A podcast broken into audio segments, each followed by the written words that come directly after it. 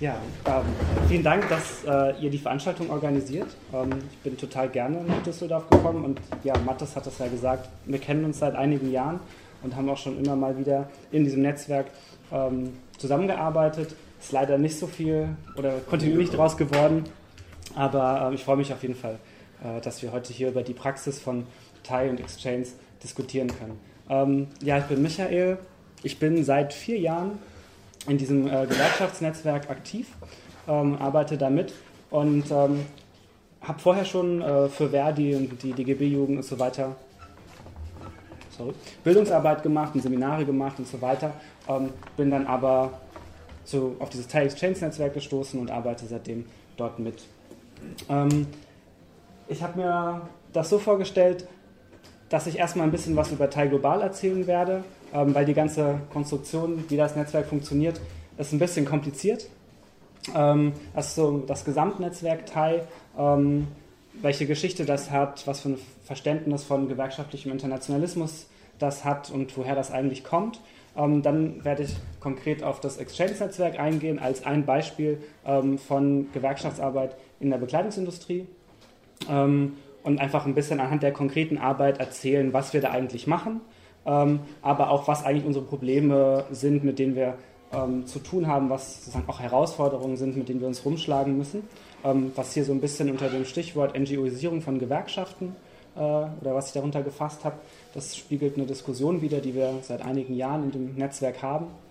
Und dann am Ende würde ich gerne auch mit euch so ein bisschen über die Fragen diskutieren, die wir eigentlich äh, haben und an unsere Arbeit irgendwie stellen, wo wir selbst nicht weiterkommen, wo wir irgendwie Hürden haben, ähm, in so einer gewerkschaftlichen Praxis, die eigentlich nicht bloß irgendwie Arbeitsverhältnisse verbessern möchte, sondern eigentlich Lohnarbeit abschaffen will. Ähm, genau, was ist äh, TAI oder was ist TAI global? Ähm, TAI steht für Transnational Information Exchange und das ist ein weltweites Netzwerk von Gewerkschafterinnen und Aktivistinnen aus verschiedenen Industriebereichen, Dienstleistungsbereichen und überhaupt ähm, Sektoren der Wirtschaft. Und äh, die Perspektive des Netzwerks ist, dass ähm, wir zusammenarbeiten wollen als Beschäftigte ähm, in verschiedenen Bereichen und mit unserer Arbeit im Prinzip die Notwendigkeit von, ähm, ja, ich sag mal, sowas wie einem Internationalismus von unten ähm, bekannt machen wollen und auch Praxisformen entwickeln wollen, wie so eine internationale Gewerkschaftsarbeit ausschauen kann, die tatsächlich von den Beschäftigten selbst ausgeht. Ähm, weil die Erfahrung, die Teil gemacht hat, also Teil gibt es seit den späten 70er Jahren, ist nämlich die, dass so ein klassischer gewerkschaftlicher Internationalismus eigentlich einer ist, der von den Funktionären ausgeht und auch so einer Gewerkschaftsdiplomatie-Ebene stattfindet und eigentlich relativ wenig mit den alltäglichen Auseinandersetzungen in den Betrieben und Dienststellen zu tun hat. Und die Perspektive ähm, von TAI eben ist, internationale Gewerkschaftsarbeit, gemeinsame Strategiebildung über Grenzen hinweg wirklich als Teil der alltäglichen ähm, Arbeit im Betrieb aufzufassen und da eben so ein ganz starkes Moment auf die Selbstorganisierung der Beschäftigten zu legen. Ähm, wenn ich zu schnell rede oder so, müsst ihr mir ein Zeichen geben. Ähm, genau, ich habe das kurz angesprochen. Gegründet wurde TAI ähm, 1978 und angefangen hat es eigentlich als Netzwerk von Wissenschaftlerinnen und Gewerkschafterinnen. Ähm, deswegen auch der Name Transnational Information Exchange, also steht eigentlich für von der Idee her Informationsaustausch über transnationale Unternehmen. Ähm, der Ursprungsgedanke war nämlich, dass äh, ja, mit der Krise des Fordismus ähm, erstmal so richtig deutlich äh, transnationale Unternehmen als Akteure von dem, was man dann später Globalisierung genannt hat, aufgetreten sind und ganz stark die Art und Weise, wie wir leben und arbeiten, beeinflusst haben. Und die Akteure, die das damals gegründet haben, gesagt haben, eigentlich wollen wir kapieren, was diese transnationalen Unternehmen machen, wie die agieren und äh, wie wir uns da irgendwie zur Wehr setzen können. Und deswegen hatte das erst angefangen als so ein loses Netzwerk von Wissenschaftlerinnen und Gewerkschafterinnen, die ja, diesen Informationsaustausch machen wollten. Die haben aber schnell gemerkt, dass es bei einem Informationsaustausch nicht reicht oder dass es nicht reicht, dabei stehen zu bleiben und haben dann angefangen, sich wirklich als Netzwerk von ähm, linken, oppositionellen Gewerkschaftsströmungen zu, zu gründen oder so zu konstituieren. Und es gibt eigentlich so zwei äh, Quellen sozusagen von TAI. Und zwar sind das einmal so linke Reformbewegungen in Gewerkschaften oder linke oppositionelle ähm, Bewegungen in Gewerkschaften aus dem globalen Norden. Also das sind beispielsweise hier in Deutschland so diese Oppositionsgruppen in der Autoindustrie gewesen, in der Chemieindustrie gewesen oder so diese Shop Steward-Bewegung aus Großbritannien oder das, was heute noch in den USA Labor Notes ist, ähm, das ist auch so ein linkes Gewerkschaftsnetzwerk dort, aber eben auch Gewerkschaften aus dem globalen Süden. Ähm, was hier unter so New Unionism gefasst ist, oder manchmal wird es auch Genuine Unionism genannt, ist so die Vorstellung von, es braucht eine Gewerkschaftsbewegung, die nicht bloß irgendwie Arbeitsverhältnisse verbessert oder so einen engen Begriff von betrieblicher Praxis hat, sondern eigentlich äh, eine Gewerkschaftsbewegung, wo es um die Veränderung von Gesellschaft geht. Ähm, und auch eine demokratische Gewerkschaftsbewegung. Und ähm, zwei ganz wichtige Beispiele sind da eben die KUT aus Brasilien, die sind heute leider nicht mehr so, wie sie früher mal waren, sondern ist eigentlich heute auch äh, eher, eher ein reformistischer Dachverband oder auch die COSATU aus Südafrika. Ähm, aber das sind eigentlich auch Gewerkschaften, die teilweise auch heute noch eine sehr starke linke kämpferische Strömung in sich haben. Ähm, und das ist so die andere Quelle ähm, von Thai. Und ich glaube, das äh, ist auch eine Sache, die Thai sehr stark ausmacht, dass es wirklich ein Netzwerk von Kolleginnen und Kollegen aus dem globalen Norden und Süden ist. Ähm, und das zeigt sich auch heute noch in den, ähm, ja, der Zusammensetzung der, der Netzwerke oder Teilgruppen, die in Teil aktiv sind, dass es irgendwie Kolleginnen und Kollegen aus Brasilien sind, aus Nordamerika, aus dem südlichen und westlichen Afrika, aus Asien und Europa. Und ähm, ja, es sind vielleicht eine, eine Vorstellung zu geben, ähm, dass sozusagen dieses Gesamtnetzwerk TAI und in diesem Gesamtnetzwerk TAI gibt es nochmal unterschiedliche Arbeitsbereiche und Teilnetzwerke. Das ähm, Exchange-Netzwerk in der Bekleidungsindustrie ist ein Teilbereich. Daneben gibt es noch Netzwerke in der Autoindustrie beispielsweise ähm, oder auch es gibt Netzwerke äh, in der öffentlichen Daseinsvorsorge im Eisenbahnsektor. Ähm, es gibt Netzwerke, die entlang der Wertschöpfungskette von Orangen arbeiten und aktiv sind. Ähm, es gibt aber auch Netzwerke, die anhand von konkreten Themen arbeiten. Also es gibt beispielsweise eins, das heißt Vida Viva, da geht es um die Frage von Gesundheit und Arbeit. Ähm, weil in unseren Netzwerken, und das betrifft tatsächlich alle, ähm, die da, also wir, wir total häufig die Erfahrung machen, dass in den letzten Jahren im Zuge von so veränderten Formen der Arbeitsorganisation die Frage von Stress, Gesundheitsbelastung, Verlust von Kontrolle über den Arbeitsplatz ein ganz großes Thema geworden ist und äh, das sich auch in unserer Arbeit widerspiegelt.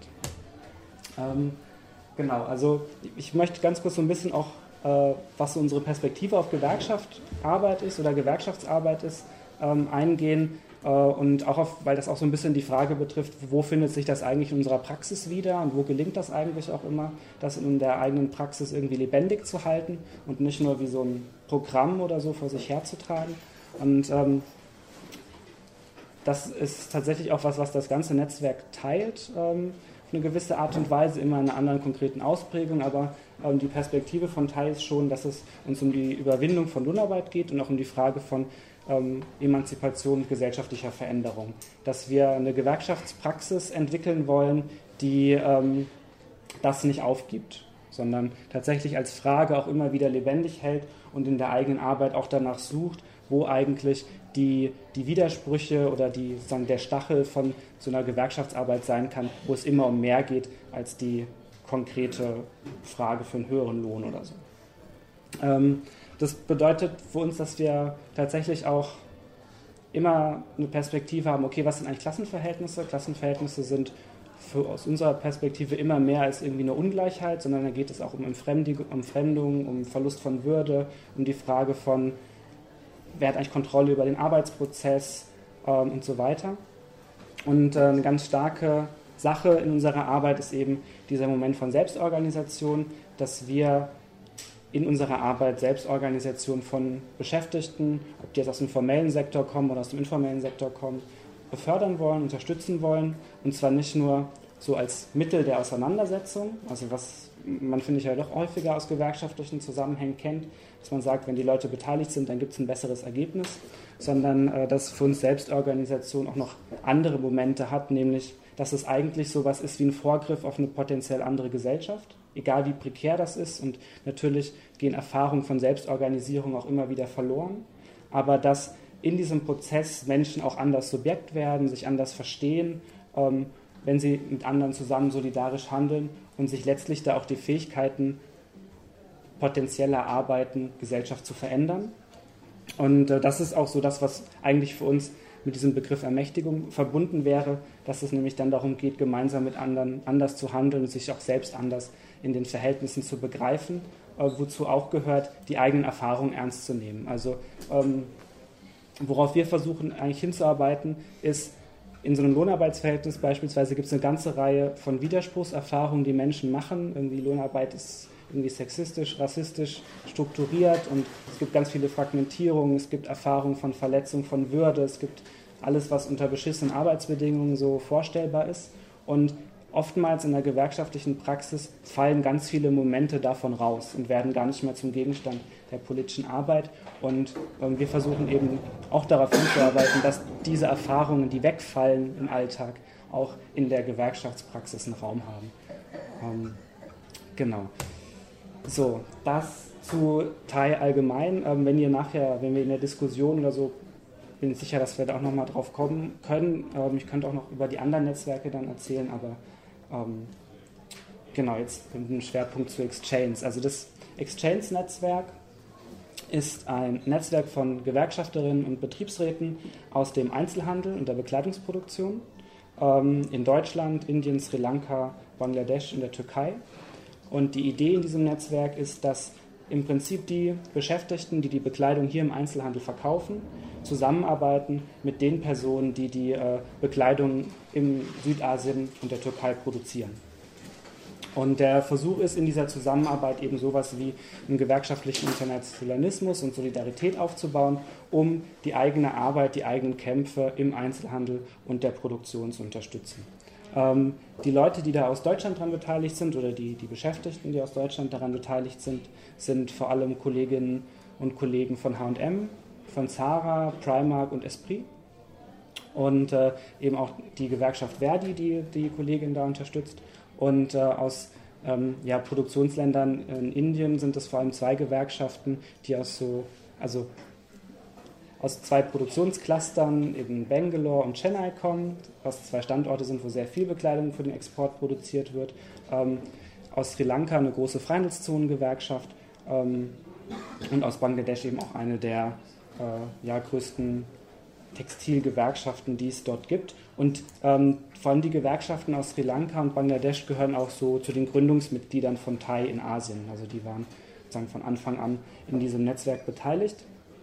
Mit der Türkei ist es so, dass ähm, die Kolleginnen dort von dem Thai-Büro bisher in anderen Bereichen von Thai aktiv waren und wir jetzt so perspektivisch überlegen wollen, ähm, diese Fäden, die so ganz halt so ein bisschen lose da waren, wieder aufzugreifen und mit dem Netzwerk zu verknüpfen, weil auch in der Türkei unglaublich viel Textil- und Bekleidungsproduktion stattfindet.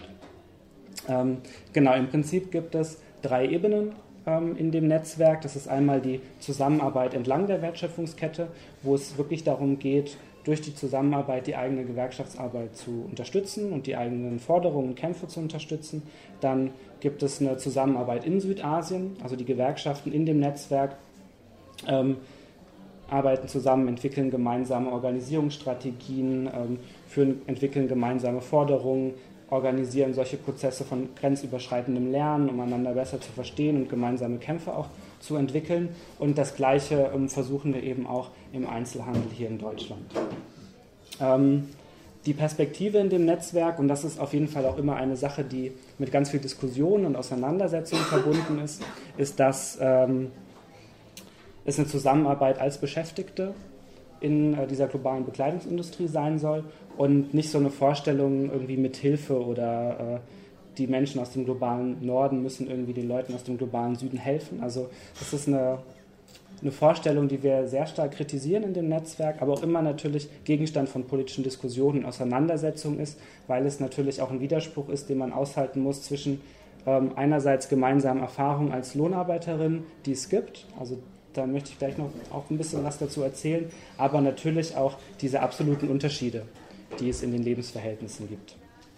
Ähm, und ein weiterer wichtiger Punkt, der eigentlich sehr zentral auch für die Zusammenarbeit ist und für die Art und Weise, wie sie funktioniert, ist, dass äh, im Prinzip das Gegenüber der, der gleiche ist. Also ähm, ich werde jetzt nicht so viel über die Machtverhältnisse in so globalen Produktionsnetzwerken in der Bekleidungsindustrie erzählen, aber ähm, die großen transnationalen Bekleidungskonzerne wie HM oder Inditex oder Primark oder wer auch immer, ähm, aufgrund ihrer Beschaffungspraktiken haben die natürlich einen ganz großen Einfluss auf die Arbeitsbedingungen in der Bekleidungsproduktion, aufgrund der niedrigen Einkaufspreise, die sie zahlen, aufgrund der Lieferzeiten und so weiter. Und äh, das sind natürlich auch die Akteure, die für die beschissenen Arbeitsbedingungen der Beschäftigten im Einzelhandel hier verantwortlich sind. Und äh, das ist auch so eine Klammer in dem Netzwerk. Einerseits zu sagen, ist das gleiche gegenüber, nämlich das äh, transnationale Bekleidungsunternehmen, was ganz stark oder maßgeblich Einfluss auf die Arbeitsbedingungen hat. Gleichzeitig eröffnet es aber auch Angriffspunkte für ähm, die Zusammenarbeit. Also ähm, man kann sich das irgendwie sorry, so vorstellen, ähm, dass die Gewerkschaften in den Produktionsländern natürlich auch immer gewisse Forderungen an die Bekleidungsunternehmen haben, die dort produzieren lassen. Und äh, unmittelbar geht es beispielsweise darum, dass die Beschäftigten aus dem Einzelhandel diese Forderungen unterstützen, in Form von Aktionen im Betrieb, von betrieblicher Öffentlichkeit ähm, und ähnlichen Aktivitäten, um da die Forderungen und die Verhandlungsposition der Gewerkschaften vor Ort zu stärken. Ähm, bevor ich dazu ein bisschen mehr sage, würde ich gerne nochmal auf diese Frage eingehen, was haben die Leute eigentlich miteinander zu tun und warum begreifen sich die Kolleginnen aus dem Netzwerk als Kollegin und sagen nicht, wir müssen da irgendjemandem helfen oder so. Ähm, das Foto hier ist auf einem Seminar entstanden ähm, von Beschäftigten aus dem Einzelhandel, aus unserem Netzwerk und äh, wir haben genau diese Diskussion eigentlich geführt. Was sind eigentlich die Gemeinsamkeiten und Unterschiede, ähm, die wir so feststellen können und die wir, mit denen wir eigentlich unsere Arbeit zu tun haben? Und das basiert eigentlich auf Erfahrungen aus dem Netzwerk und auf Diskussionen, die auch mit den Kolleginnen aus Südasien geführt wurden. Und ähm, also ich werde jetzt nicht alle Sachen einzeln durchgehen, aber äh, im Prinzip fällt es auf, dass es natürlich absolut Unterschiede gibt. Also es bedeutet was anderes. Äh, ähm, ja, scheiß beispielsweise bedeutet was anderes in, äh, in Südasien als die Frage, man kann von seinem Lohn keine Familie ernähren, was irgendwie häufig eine Erfahrung ist, die die Beschäftigten aus dem Einzelhandel machen. Gleichzeitig aber auch solche Sachen wie hohe Produktionsquoten, unter Druck arbeiten aus der Bekleidungsproduktion, ähm, Überstunden, Schichtarbeit, stickige Luft. Also was ähm, Erfahrungen sind, die auf eine gewisse Art und Weise die Beschäftigten im Einzelhandel hier auch machen. Und äh, es natürlich irgendwie absolut Ungleichheiten gibt, aber auch gewisserweise aus dem Lohnarbeitsverhältnis und daran, ähm, ja, prekär und beschissen beschäftigt zu sein in einem bestimmten Industriezweig, es auch gemeinsame Erfahrungen gibt. Ähm, eine Sache, auf die äh, vielleicht wir auch in der Diskussion nochmal später eingehen können, ähm, was in den Diskussionen seltsamerweise total selten eine Rolle spielt, ist, dass in beiden Bereichen überwiegend Frauen arbeiten zu beschissenen Bedingungen. Und das ist augenfällig, also ständig, also es ist irgendwie die, würde sagen, zwei Drittel der Beschäftigten im Einzelhandel hier, zumindest in diesen Stores wie HM, Zara, Primark, Esprit, sind meistens Frauen und junge Frauen. Und in der Bekleidungsproduktion sind das irgendwie auch 80 Prozent. Ähm, teilweise sogar mehr, auch überwiegend junge Frauen, aber es ist super selten Thema. Und das ist auch irgendwie was, was uns nicht so richtig gelingt, ähm, das zum Thema zu machen, weil das natürlich auch was mit äh, sexistischer Arbeitsteilung zu tun hat. Ähm, aber seltsamerweise ist das gar nicht so häufig Thema, obwohl es eigentlich sehr augenscheinlich ist. Ähm, das hier ist auch nochmal ein Beispiel für diese Auseinandersetzung um Gemeinsamkeiten und Unterschiede. Ähm, das Foto, was äh, ich da mitgebracht habe, ist von einem gemeinsamen Treffen von Betriebsräten aus dem Einzelhandel und Kolleginnen aus Südasien. Ähm, es war im Herbst 2014 ein Treffen, wo gemeinsam Strategien diskutiert wurden. Und ein Teil dieser Treffen ist eben auch immer diese Diskussion um Gemeinsamkeiten und Unterschiede.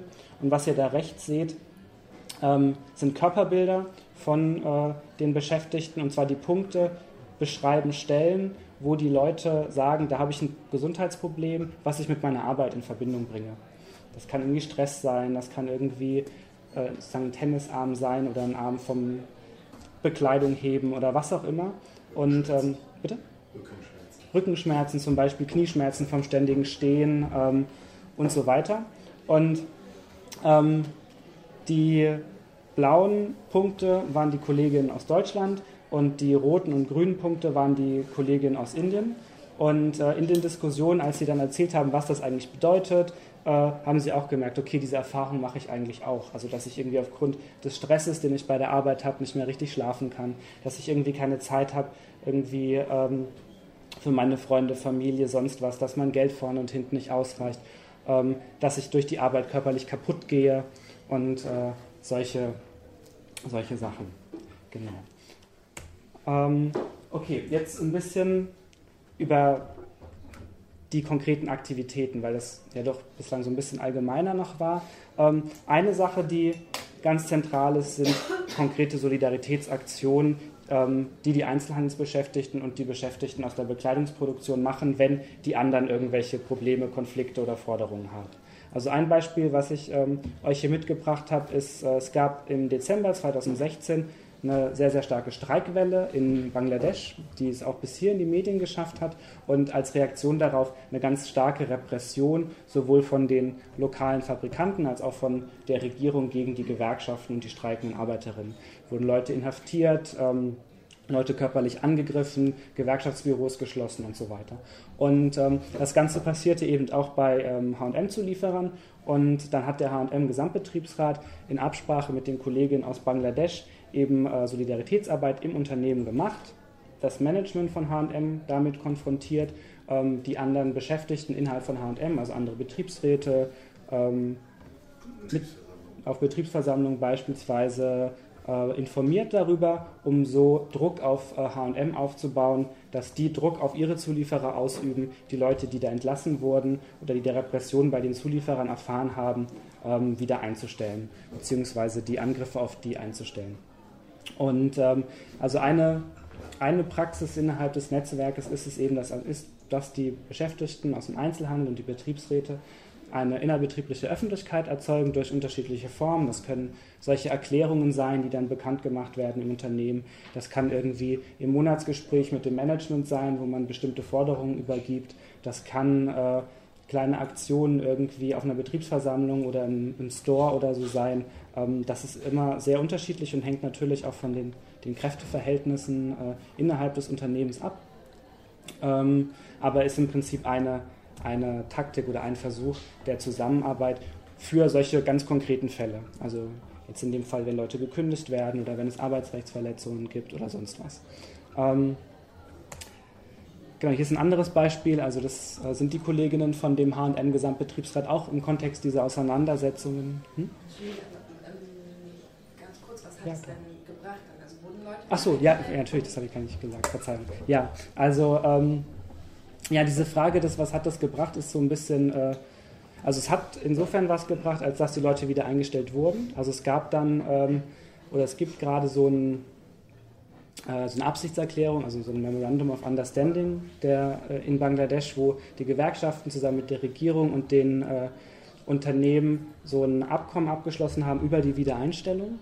Und natürlich lag das nicht nur daran, dass der HM GBR da was gemacht hat, sondern es gab eine ganze Reihe von anderen Aktivitäten auch.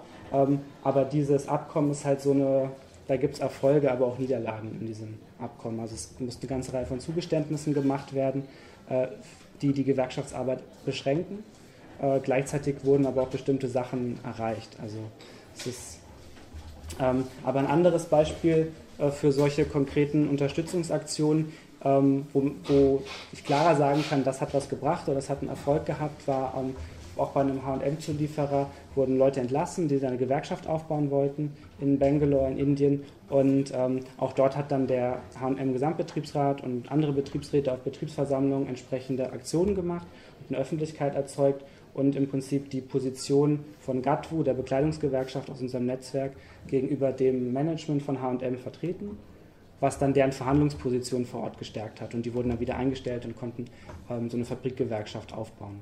Also diese Form von konkreten Unterstützungsaktionen ähm, haben eine ganze Reihe von Effekten und auch äh, in die andere Richtung. Also es gab ähm, auch einen Fall von Kündigungen bei ähm, Zara-Betriebsräten in fünf Städten, unter anderem in Hamburg, Chemnitz, Düsseldorf, glaube ich auch, äh, wie Köln. Und ähm, da gab es dann auch Solidaritätserklärungen und Videos von äh, den Gewerkschaften aus unserem Netzwerk. Das hat jetzt wahrscheinlich nicht unmittelbar Druck auf Inditex ausgeübt, hat aber auf jeden Fall äh, bei den Beschäftigten, die in der Auseinandersetzung waren, ähm, eine Wirkung erzielt, weil die gesagt haben, okay, ähm, wir sind nicht alleine, wir sind tatsächlich ein Netzwerk und wir unterstützen uns gegenseitig in den Auseinandersetzungen. Ähm, genau. Diese Sachen sind ein Element der Zusammenarbeit. Also diese konkrete Unterstützung bei einzelnen ähm, Fällen von Arbeitsrechtsverletzungen oder von einzelnen Forderungen, was auch immer. Ähm, in den Diskussionen in dem Netzwerk haben vor allem die Gewerkschaften aus Südasien formuliert, dass diese Praxis auch einfach ihre Grenzen hat. Also es führt dazu, ähm, natürlich, dass man einzelne so Arbeitsrechtsverletzungen angehen kann oder einzelne äh, Dinge oder Fälle irgendwie lösen kann, aber eigentlich führt es nicht dazu, dass man dauerhaft irgendwie sowas wie Selbstorganisation aufbaut, weil es funktioniert in so einer Einzelfalllogik. Es gibt irgendwas, was man skandalisieren kann und dann wird das aufgegriffen und es gibt entsprechende Unterstützungsaktionen. Ähm, das ist äh, eine Selbstkritik, die sich nicht nur an die, die Arbeit im Netzwerk richtet, sondern eigentlich auch ganz stark an so klassische ähm, Konsumentinnenkampagnen, ähm, die ihr sicherlich auch irgendwie kennt über aus, aus Medien oder ähm, ja, aus einer politischen Öffentlichkeit, wie die Kampagne für saubere Kleidung beispielsweise, ähm, die sehr stark so eine Logik von Skandalisierung verfolgen und eine Logik folgen von, es gibt einen einzelnen Fall, den gehen wir an und dann lösen wir den. Und dann geht es irgendwie um so ganz krasse Formen von Menschenrechtsverletzungen, Kinderarbeit, sonst was. Ähm, damit hat man dann auch Erfolge, man schafft ein Bewusstsein darüber, es führt aber eigentlich nicht unbedingt dazu, dass die Gewerkschaft vor Ort aufgebaut wird. Das ist ähm, ein Teil von dem, was ich eingangs mit diesem Stichwort NGOisierung von Gewerkschaften beschrieben habe.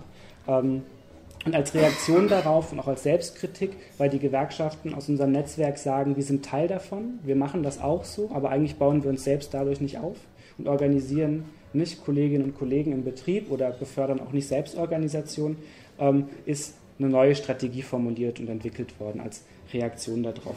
Die hat den etwas langweilig klingenden Namen Verhandlungsansatz.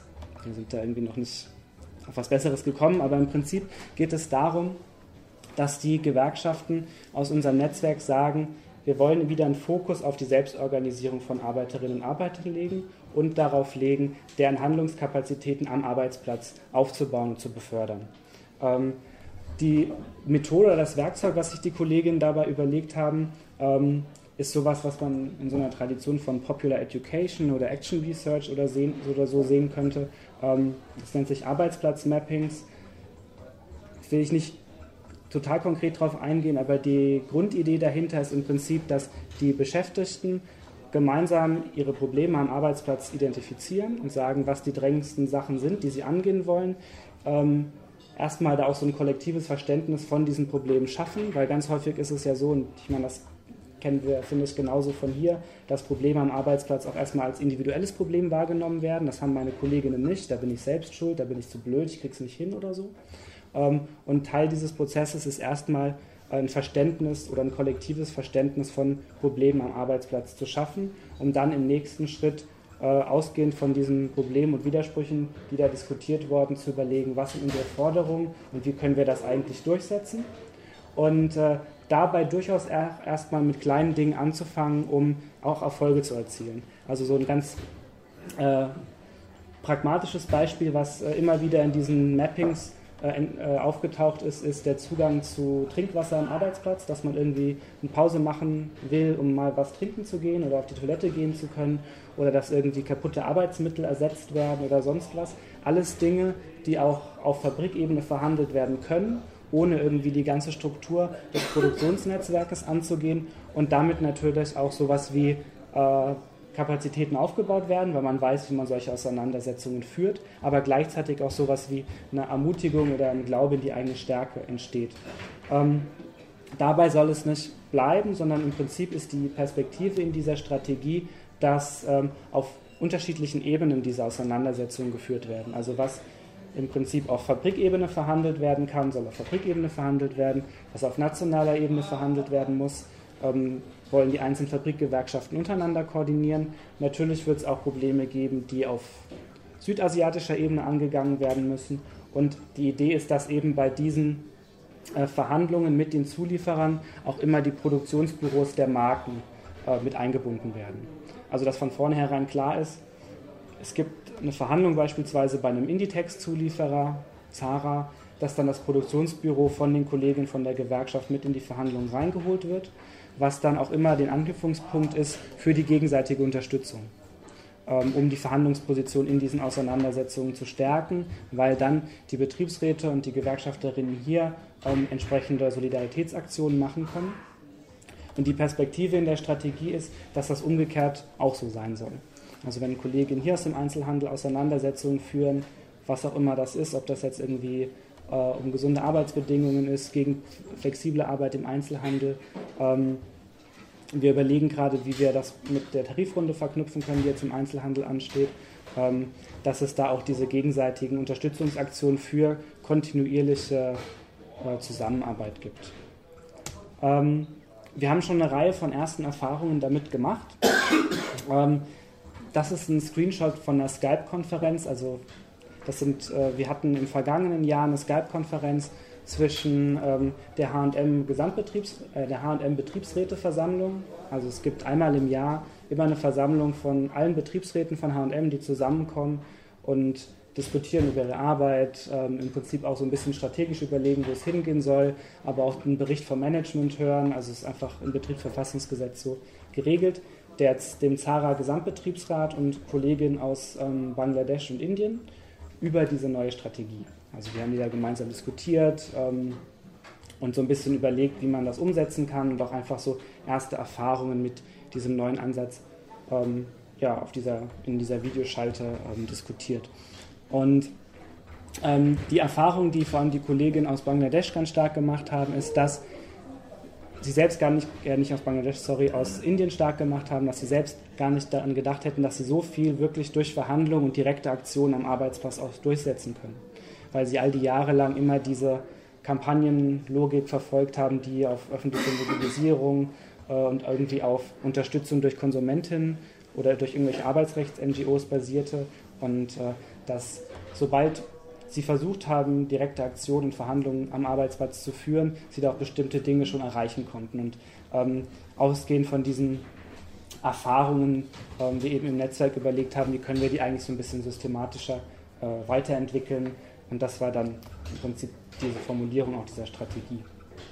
Ähm, eine andere erste Erfahrung, ähm, die wir gerade in dem Netzwerk gemacht haben oder die wir gerade machen, ist, dass der HM-Gesamtbetriebsrat äh, und ich würde sagen, dass sie da eigentlich so das, das beste Beispiel für das Netzwerk äh, sind, gesagt haben, okay, wir wollen immer beide Dinge zusammenbringen. Also wenn wir eine Auseinandersetzung, Sie haben jetzt eine Kampagne sich ausgedacht, die heißt Menschenwürdiges Arbeiten bei uns entlang der Kette.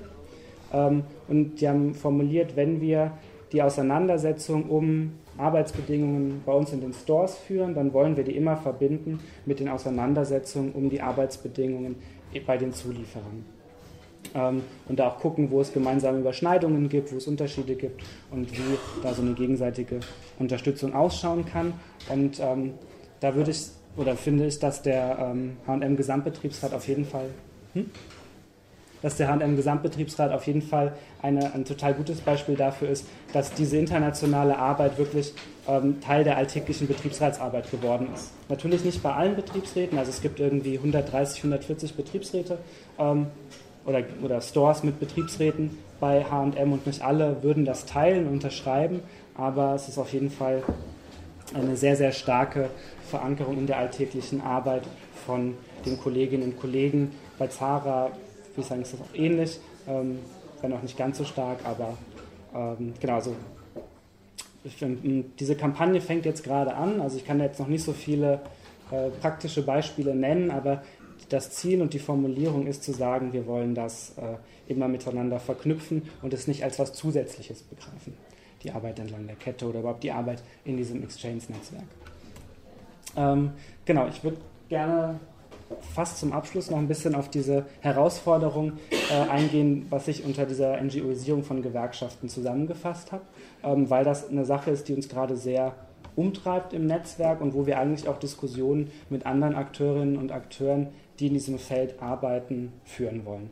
Und ähm, unter NGOisierung, ich meine damit nicht äh, quasi die Rechtsform von einem Verein oder so oder von einer NGO, sondern eigentlich eher eine politische Logik und eine Logik von Art von Organisierung, von Institutionen ähm, und von Orientierung in der Praxis.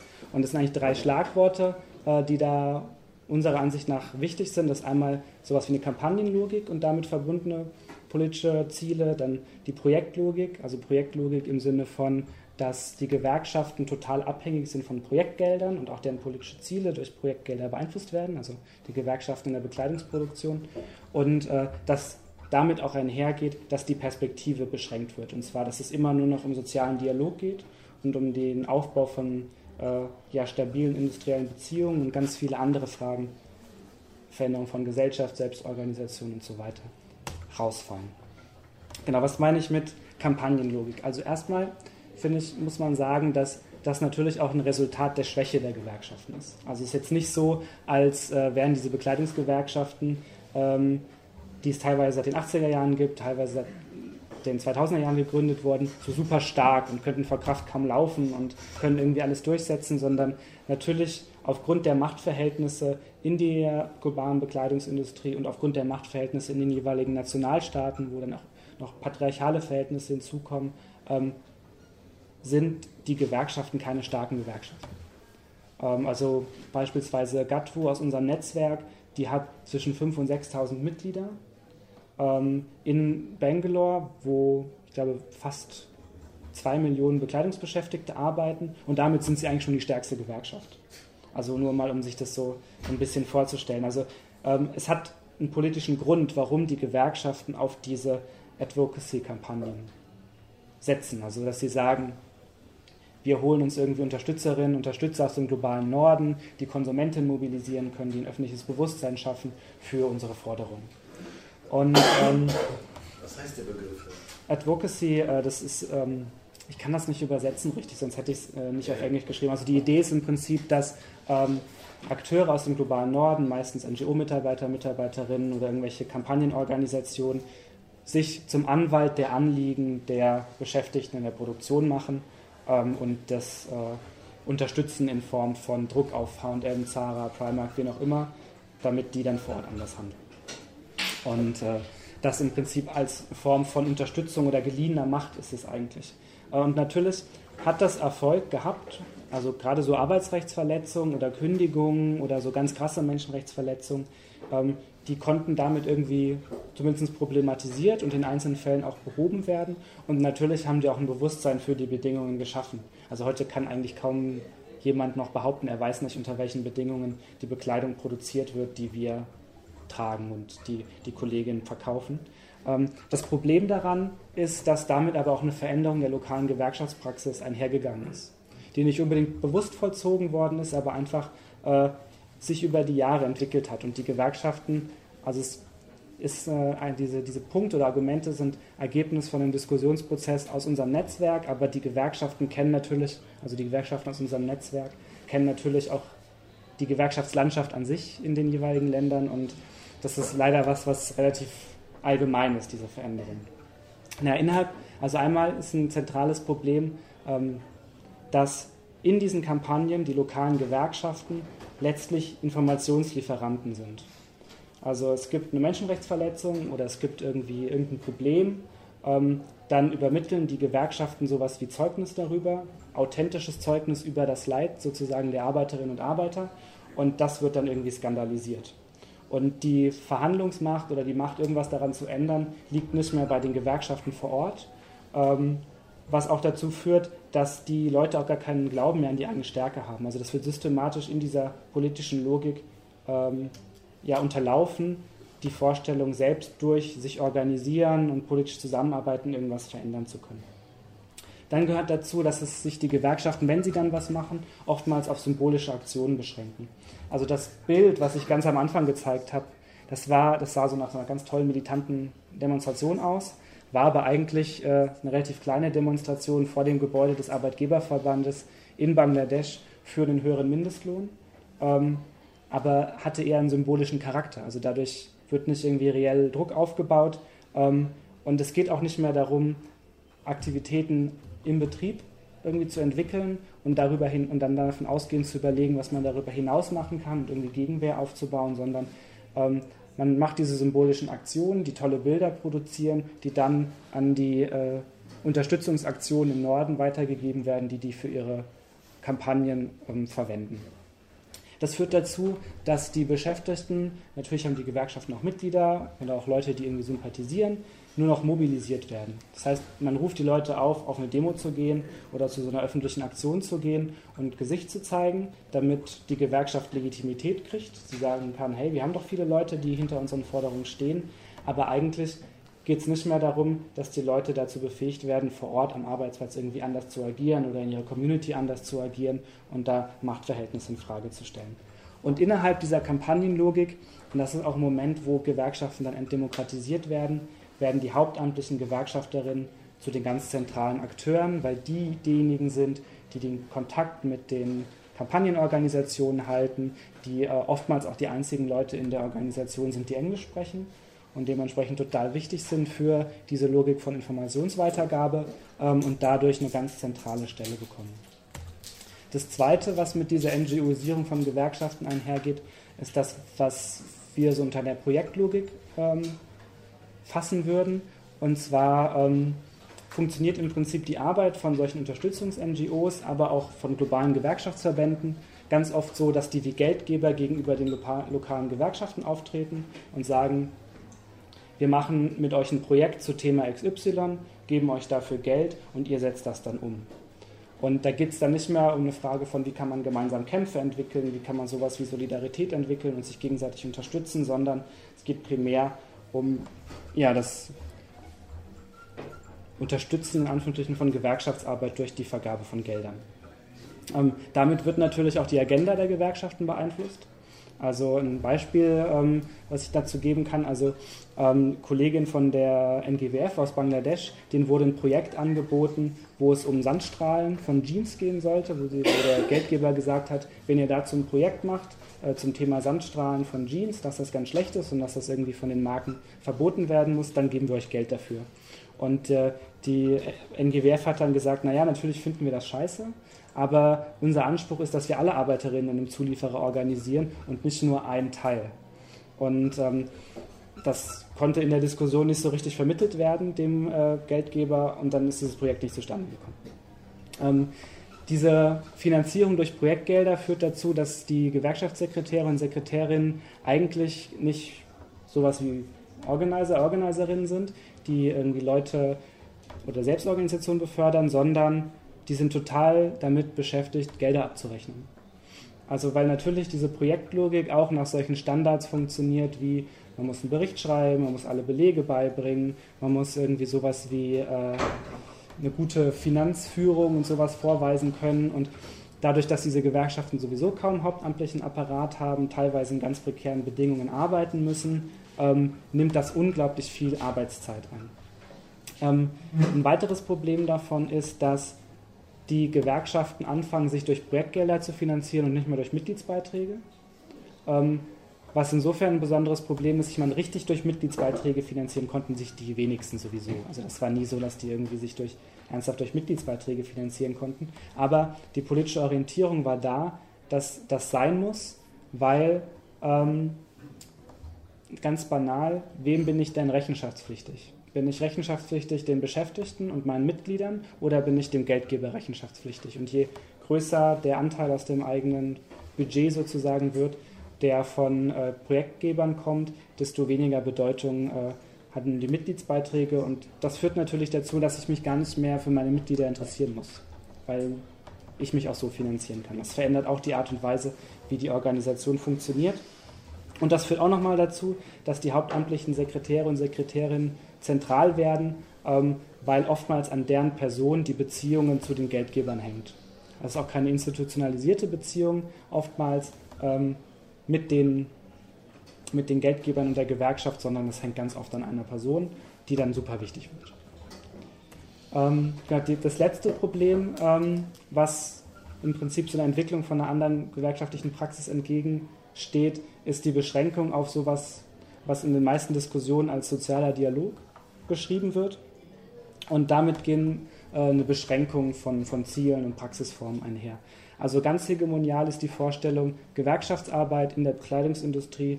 Da geht es um die Überwachung und Umsetzung von Mindeststandards und um die Wiedergutmachung von Arbeitsrechtsverletzungen.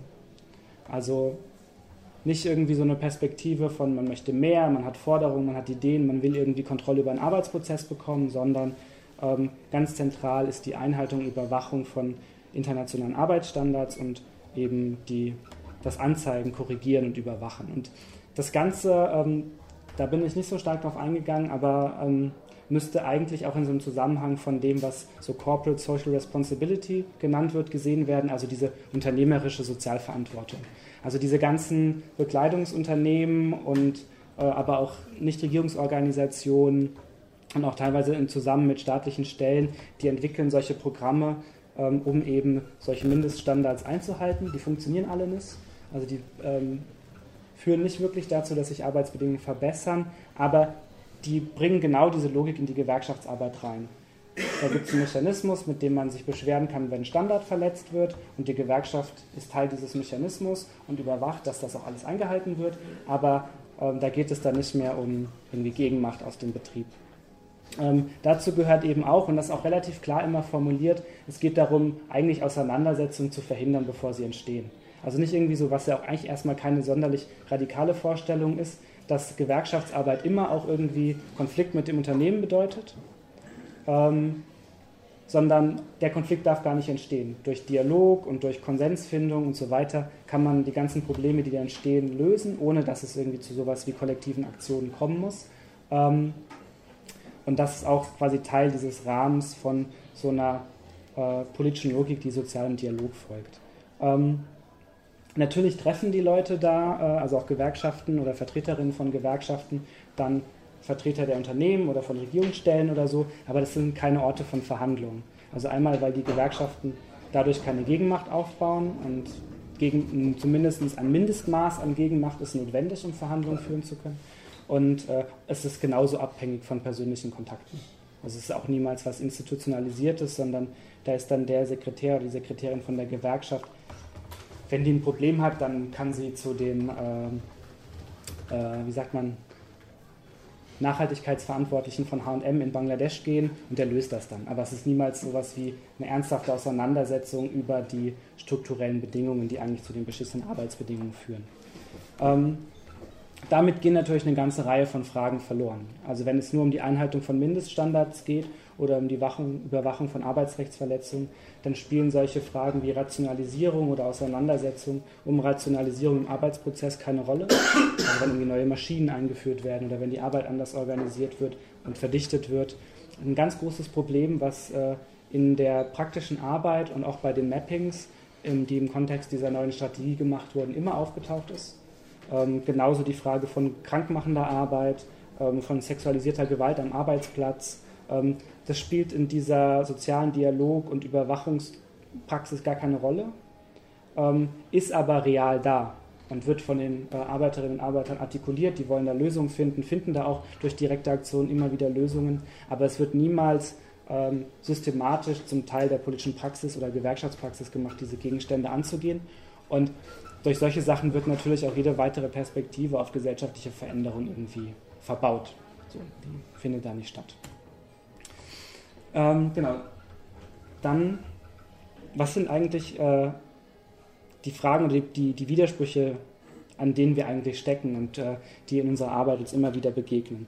Ähm, ich habe es einige Male angedeutet, diese ersten Erfahrungen, die wir mit dem Verhandlungsansatz gemacht haben und mit diesen direkten Aktionen am Arbeitsplatz, mit diesen Arbeitsplatzuntersuchungen, die sind total vielversprechend. Also die Kolleginnen berichten davon ganz spannenden Erfahrungen, dass sie sagen, wir haben, hätten gar nicht gedacht, dass wir diese Dinge durchsetzen können. Die kriegen ein anderes Verständnis von Gewerkschaft. Ähm, Gewerkschaft ist plötzlich nichts Äußerliches mehr. Ähm, und neue Themen und Fragestellungen tauchen auf. Also ähm, Kolleginnen aus Bangladesch beispielsweise haben bei so einem Mapping angefangen, über neue Maschinen zu reden und haben gesagt, okay, ähm, hier werden gerade neue Maschinen eingeführt, da wollen sie irgendwie ein Drittel der Beschäftigten abbauen, wir finden das scheiße, wir wollen kürzere Arbeitszeiten, damit die anderen bleiben können. solche Sachen wären in so einer Überwachungslogik wahrscheinlich gar nicht aufgetaucht. Oder Kolleginnen aus Indien haben einen übergriffigen Vorgesetzten weggestreikt. Also die haben gesagt, als zentrales Problem, es gibt hier einen Line-Supervisor, also einen Aufseher von einer, von einer Arbeitslinie, der sexistisch und übergriffig ist und den müssen wir wegkriegen. Und die ganze Zeit waren die äh, Kolleginnen so alleine mit diesem Gefühl, dass das ein Arschloch ist. Und dann äh, haben sie das, den gemeinsam weggestreikt, bis der entlassen werden musste. Also das sind alles so Sachen, die äh, ganz vielversprechend sind, aber gleichzeitig gelingt es nicht in so Verhandlungen oder in, in so kontinuierliche Auseinandersetzungen darum zu kommen, weil jeder Versuch, strukturell Sachen anzugehen, wird von den Marken und den Zulieferern abgeblockt als Einzelproblem. Also da äh, wird dann nicht, also ne, um nochmal auf dieses Beispiel von sexualisierter Gewalt am Arbeitsplatz zurückzukommen, ähm, die Arbeiterinnen sagen total häufig und äh, sobald die, die äh, Liefer, also die Auslieferzeiten näher rücken und die Produktion fertiggestellt werden, nimmt die sexualisierte Gewalt am Arbeitsplatz zu, weil das eine Form von Kontrolle ist. Und äh, das hat natürlich nichts dann mit einem einzelnen ähm, Aufseher zu tun, der scheiße ist. Also natürlich auch, aber damit löst man das Problem nicht. Und darüber kann man aber mit HM nicht reden. Die werden, also da, das blocken sie ab in, der, in den jetzigen äh, Verhältnissen und wollen das als Einzelfall abtun. Und das ist einfach so ein, so ein Widerspruch, in dem wir in unserer Praxis da stecken. Dann ähm, das, was sich als so NGOisierung bezeichnet hat, das durchzieht natürlich auch die Gewerkschaften in unserem Netzwerk. Also das ist jetzt nicht so, dass das äußerlich wäre und die äh, mit dem Finger auf die anderen zeigen und sagen, ihr seid scheiße, wir sind toll, ähm, sondern das sind reelle Hindernisse in den Gewerkschaften und es ist unglaublich schwierig, die zu überwinden. Es gibt ähm, auf verschiedenen Ebenen so das politische Commitment, das zu wollen und man möchte das eigentlich, aber diese Art und Weise der Handlung mit Kampagnen und dem Zeugnis über die schlechten Arbeitsbedingungen ablegen und so weiter, da weiß man, wie es geht.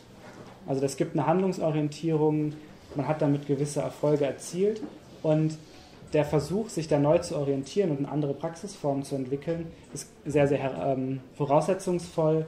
Stellt sich die Frage, wie können da eigentlich ähm, politische Räume entstehen, die Kontinuität dafür geben, damit es nicht immer nur bei einer Entscheidung bleibt, wir wollen das gerne machen, aber dann geht es in den Alltag und dann geht es genauso weiter wie vorher. Ähm, dieses Kontinuitätsproblem ist äh, letztlich auch was, was äh, die Beschäftigten und die Betriebsratsarbeit hier im Einzelhandel betrifft.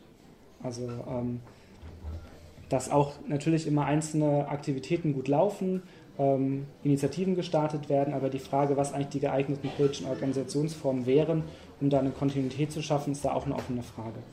Ähm, dann die Verbindung entlang der Kette alltäglicher machen. Also es gelingt stellenweise, aber natürlich haben wir auch das Problem, dass ganz viel Kommunikation über die Leute läuft, die Englisch sprechen. Und das sind leider im Einzelhandel nicht so viele Kolleginnen und Kollegen, die das wirklich gut können. In der Bekleidungsproduktion ist es auch so. Also es sind dann auch immer noch oftmals die Hauptamtlichen, die äh, da Englisch sprechen und dann hat man immer so einen Flaschenhals in der Kommunikation, ähm, was es wirklich schwierig macht, dass es nicht immer wieder über die Koordinatoren und Koordinatorinnen aus dem Teilnetzwerk läuft. Und das führt natürlich dazu, dass äh, das nicht so alltäglich ist, wie es eigentlich sein könnte, dass es direkte Kommunikationswege gibt.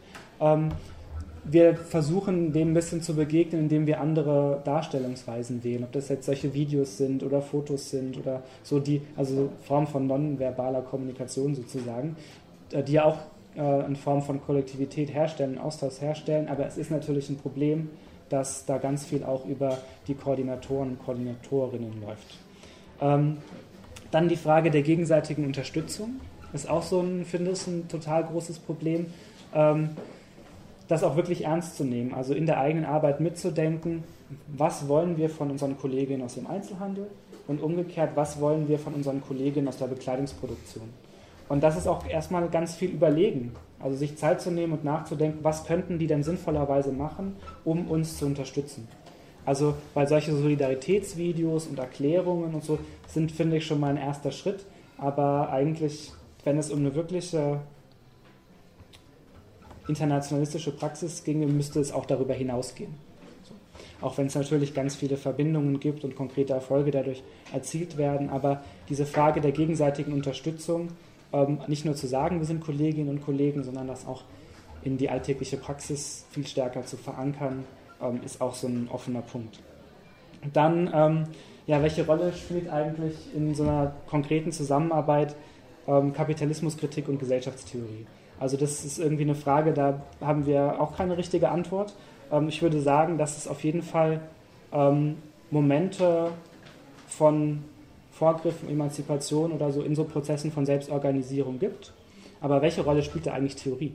Oder welche Rolle spielt da eigentlich ein Verständnis von Kapitalismus?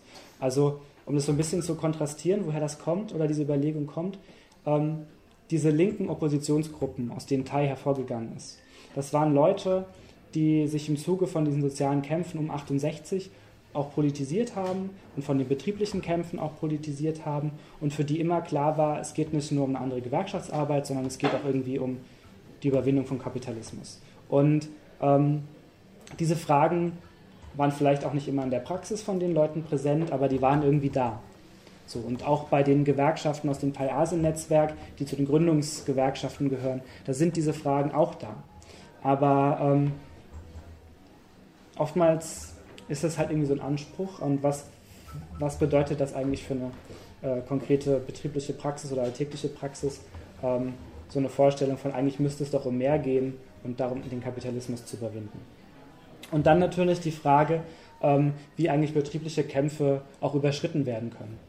Also ähm, in, in Südasien stellt sich die Frage, würde ich sagen, nochmal anders. Ähm, also weil viele von, also zwei eigentlich von den Gewerkschaften aus unserem Netzwerk ähm, als Women Workers Center angefangen haben und auch heute noch äh, ganz stark in so Community Organizing und ähm, ja, feministischen Kämpfen drinstecken und das quasi als, als Teil ihrer Geschichte auch haben. Und da natürlich es immer um mehr als nur betriebliche Fragen geht.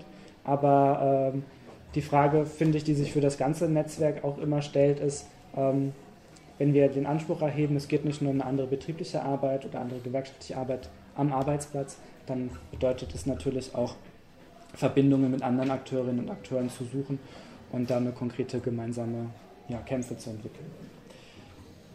Genau. Vielen Dank. Ja. Vielen Dank, Michael, für diesen.